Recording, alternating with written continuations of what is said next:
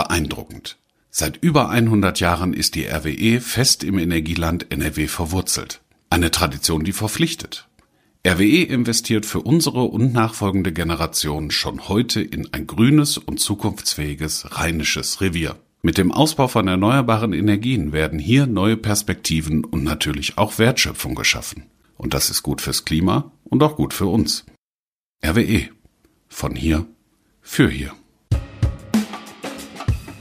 Man spricht vom Woodstock des öffentlichen Nahverkehrs. Damit ist gemeint, damals gab es ja das große Musikfestival und am Ende wurde freigegeben der Eintritt, weil einfach so viele Leute kamen. Das 9-Euro-Ticket ist ja auch so eine Art Freigabe fast. Ab heute ist es endlich gültig, das 9-Euro-Ticket. Von vielen schon gekauft, kann man damit ab heute dann auch endlich Bus und Bahn nutzen.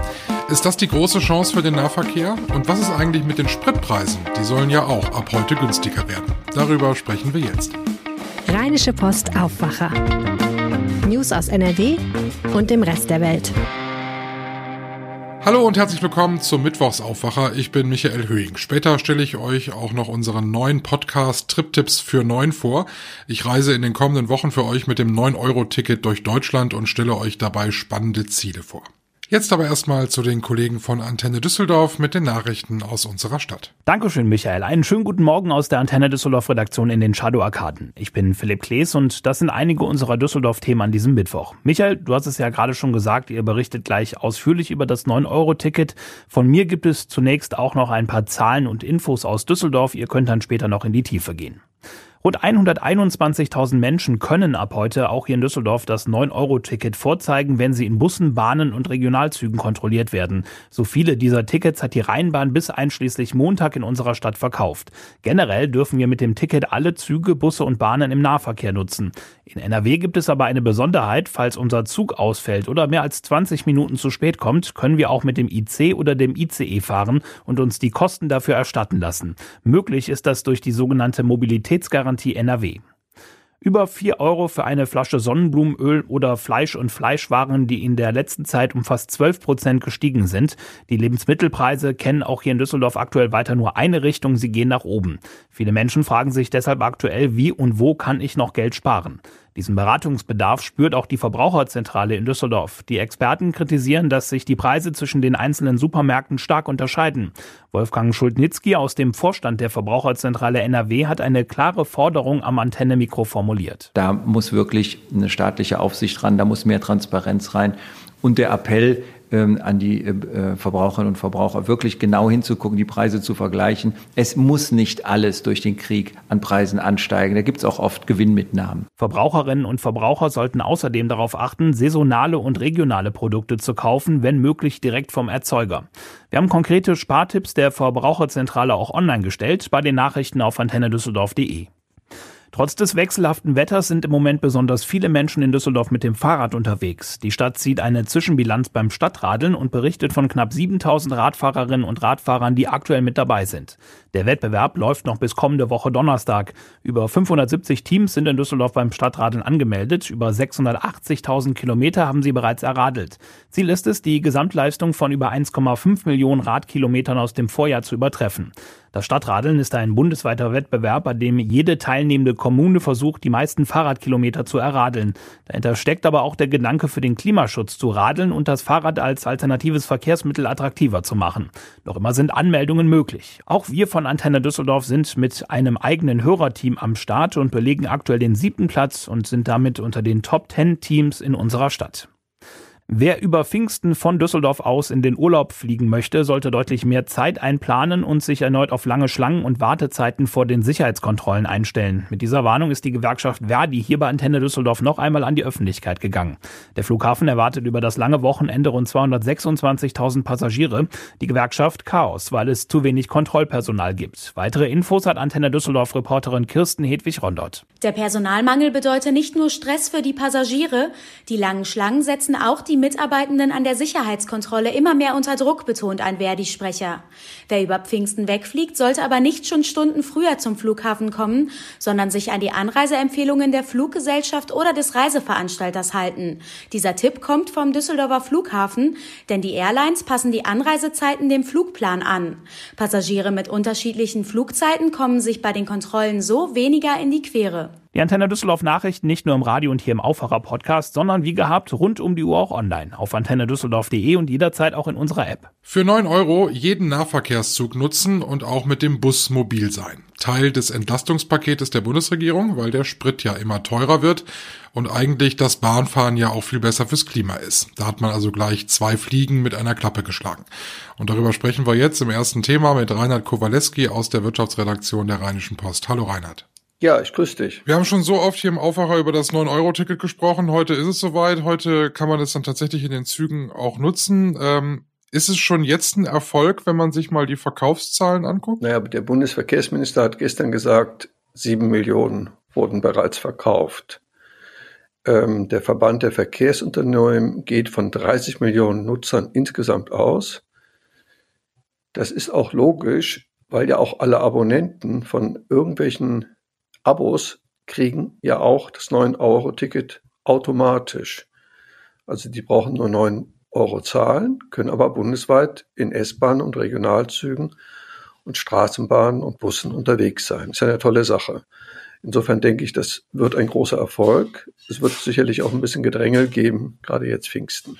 Genau, das wäre jetzt auch meine nächste Frage. Es hat zu befürchten, dass das ein Chaos wird, wenn ich dann sage, ich will jetzt mit der Bahn fahren, dass es dann proppenvoll wird und ich eigentlich gar keine Lust mehr habe? Naja, also ich kann mir schon vorstellen, so auf bestimmten Rennstrecken, sag mal, ähm, den Rhein runter nach Mainz, vielleicht auch am Wochenende nach Münster, auch so manche S-Bahnen an Niederrhein, um da schön deine Fahrradtour zu machen, kann das ganz schön voll sein. Andererseits, es verteilt sich ja alles. Und am Wochenende sind auch keine Pendler unterwegs. Das heißt, Züge, die sonst relativ leer sind, werden dann relativ voll. Aber die Bahn ist vorsichtig. Die schickt zum Beispiel zwei extra Busse ins Sauerland, um dann je nachdem Leute mit Fahrrädern mit zurückzuholen. Gleichzeitig, das sage ich mal als dringenden Hinweis, also sowohl die Bahn wie der Verkehrsverbund Rhein-Ruhr wie ProBahn, die Organisation von Fahrgästen, sagen, na, lass die Fahrräder lieber zu Hause. Ähm, niemand weiß, ob die wirklich mitkommen. Jetzt äh, ist das ja aber auch eine Chance, ne? Also gerade auch für die Verkehrsverbünde, die können jetzt zeigen, was sie können. Äh, es soll ja auch langfristig einen Erfolg haben, dass viele das Auto stehen lassen und eher mit dem mit der Bahn unterwegs sind. Glaubst du, das geht auf dieses äh, diese Strategie? Ich kann mir sehr gut vorstellen, dass 100.000 oder Millionen Menschen in NRW sich jetzt sagen, wir probieren das mal aus. Du kaufst ja praktisch einmal ein 9-Euro-Ticket und dann kannst du beliebig es gelegentlich mal ausprobieren. Also du fährst mit dem Fahrrad, sagen wir angenommen, du wohnst am Niederrhein, fährst dann drei Kilometer zur S-Bahn, dann fährst du nach Düsseldorf oder nach Mönchengladbach zur Arbeit und dann fährst du abends wieder zurück und fährst mit dem Fahrrad nach Hause. Ich glaube, da werden viele merken, ach, das ist an sich ganz praktisch. Oder du fährst mit dem Bus zur S-Bahn. Ähm, und dann werden viele sich im Herbst überlegen, ach, sollen wir nicht ein dauerhaftes Abo machen? Ist vielleicht Ist aber auch eine Verpflichtung für die Verkehrsverbünde. Also die müssen jetzt auch gucken, dass sie hier und da vielleicht ein bisschen nachjustieren, so gerade in den in den äh, in den Feiertagen im, im Sommer, dass man hier und da vielleicht mal einen Zug mehr auf die Schiene bringt. Glaubst du, das machen die? Also es werden bundesweit 50 Sonderzüge eingesetzt, in NRW relativ wenig, weil die haben auch gar keine Kapazitäten frei. Ähm, ich glaube, für die Verkehrsverbünde ist das Wichtigste im Herbst, dass sie gut aufklären. Also ich, es gibt hier so ein Ticket, das heißt, ich nenne das mal 35 Prozent Ticket. Da zahlst du einmal eine Grundgebühr im Monat, ungefähr 9 Euro. Und dann hast du aber 35, 35 Prozent Rabatt auf jede Karte in dem Monat. Ich habe mir das mal angeguckt. Ich wohne in Essen-Werden. Ich komme dann nur noch auf acht Euro hin und zurück mit der S-Bahn nach Düsseldorf. Das ist echt günstig. Das heißt, ähm, auch die Nutzer müssen sich mal diese Ticketstrukturen genau angucken. Der ÖPNV ist oft günstiger, als viele denken. Wir wollen ja auch über die Entlastung an der Tankstelle sprechen. Äh, heute 1.6., das heißt, die, ähm, der Tankrabatt kommt.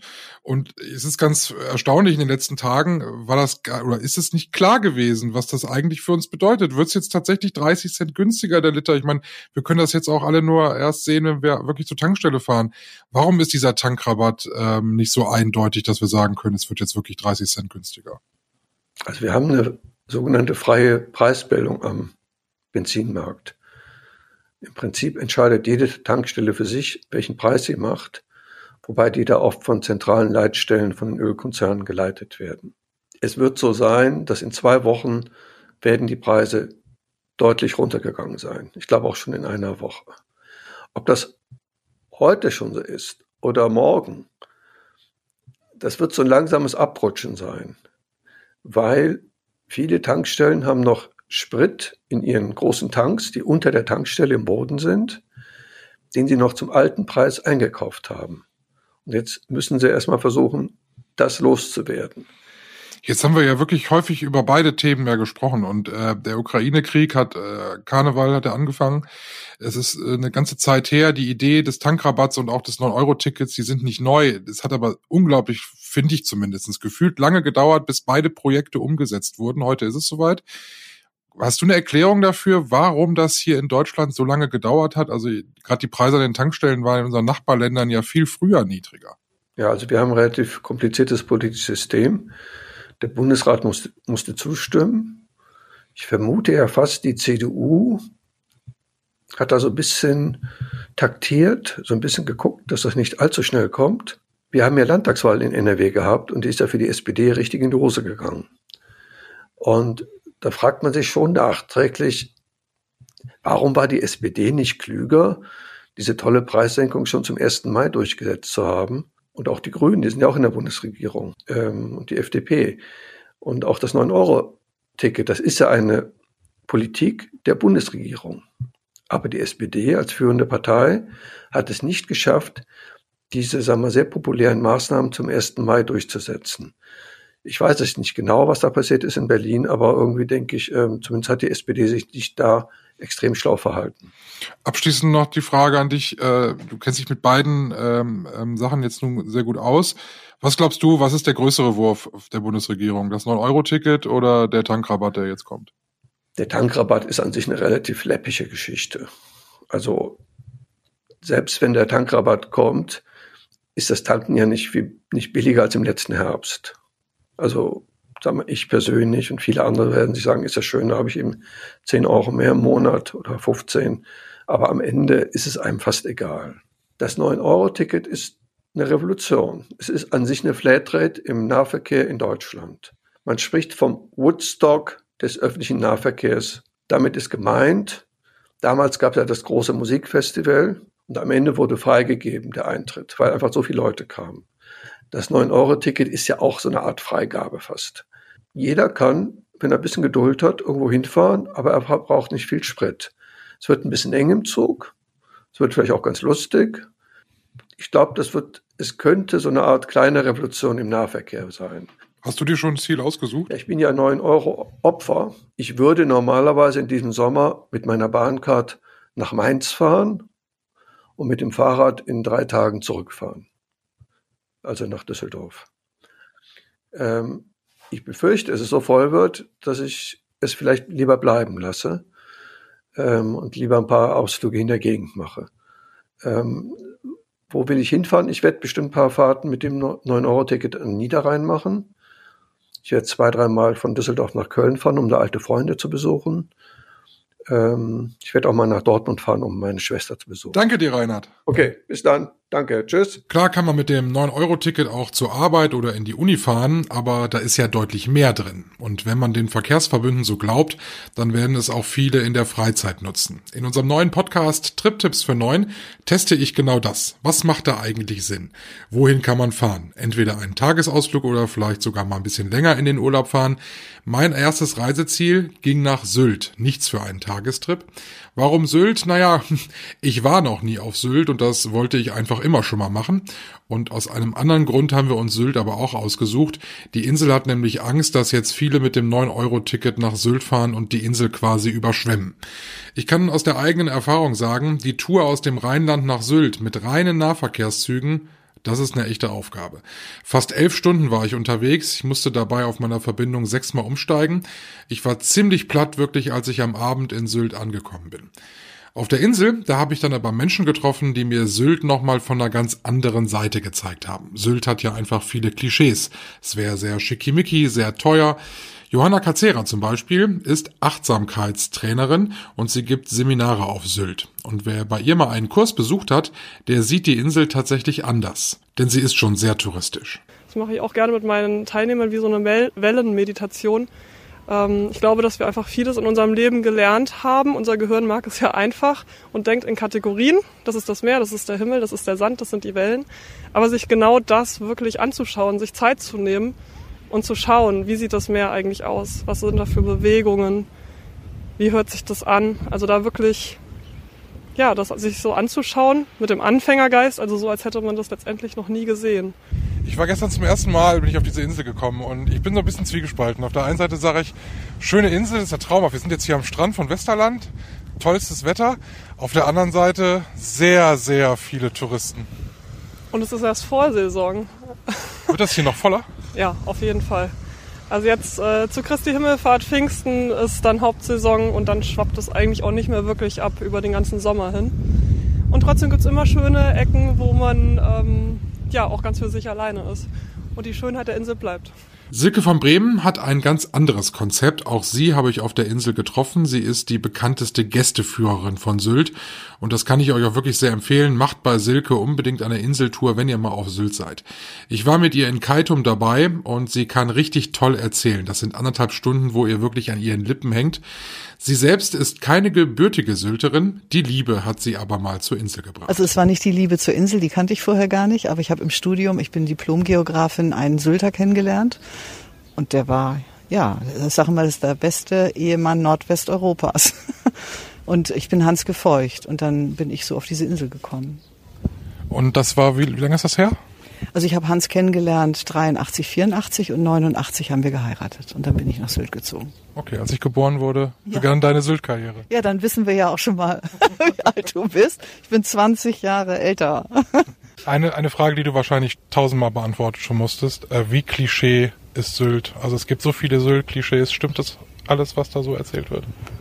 Ja, alles. Stimmt alles aber eben an unterschiedlichen Plätzen. Also wenn man sagt, die Schönen und Reichen, dann sage ich immer, entweder sind sie schön oder reich, damit geht's schon mal los.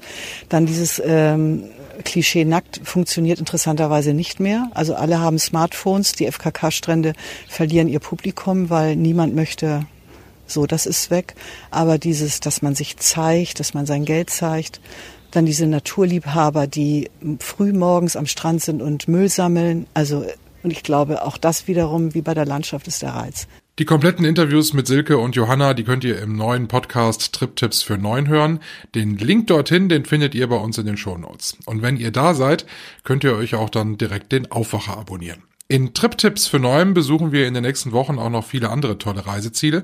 Schon jetzt online ist auch mein Besuch in Boppard, eine malerische Stadt am Rhein mit einer langen Rheinuferpromenade. Richtig toll, perfekt für einen Tagesausflug. Im Gegensatz zu Sylt seid ihr nämlich recht schnell dort. Von Mönchengladbach aus sind es zum Beispiel knapp drei Stunden und man muss nur in Koblenz einmal umsteigen.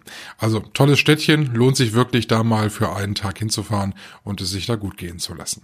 Und das ist heute sonst noch bei uns wichtig. Natürlich schauen heute alle an die Bahnhöfe und Tankstellen. Wir haben ja ausführlich darüber gesprochen. Die wichtigen Bausteine des Entlastungspaketes sind in Kraft getreten.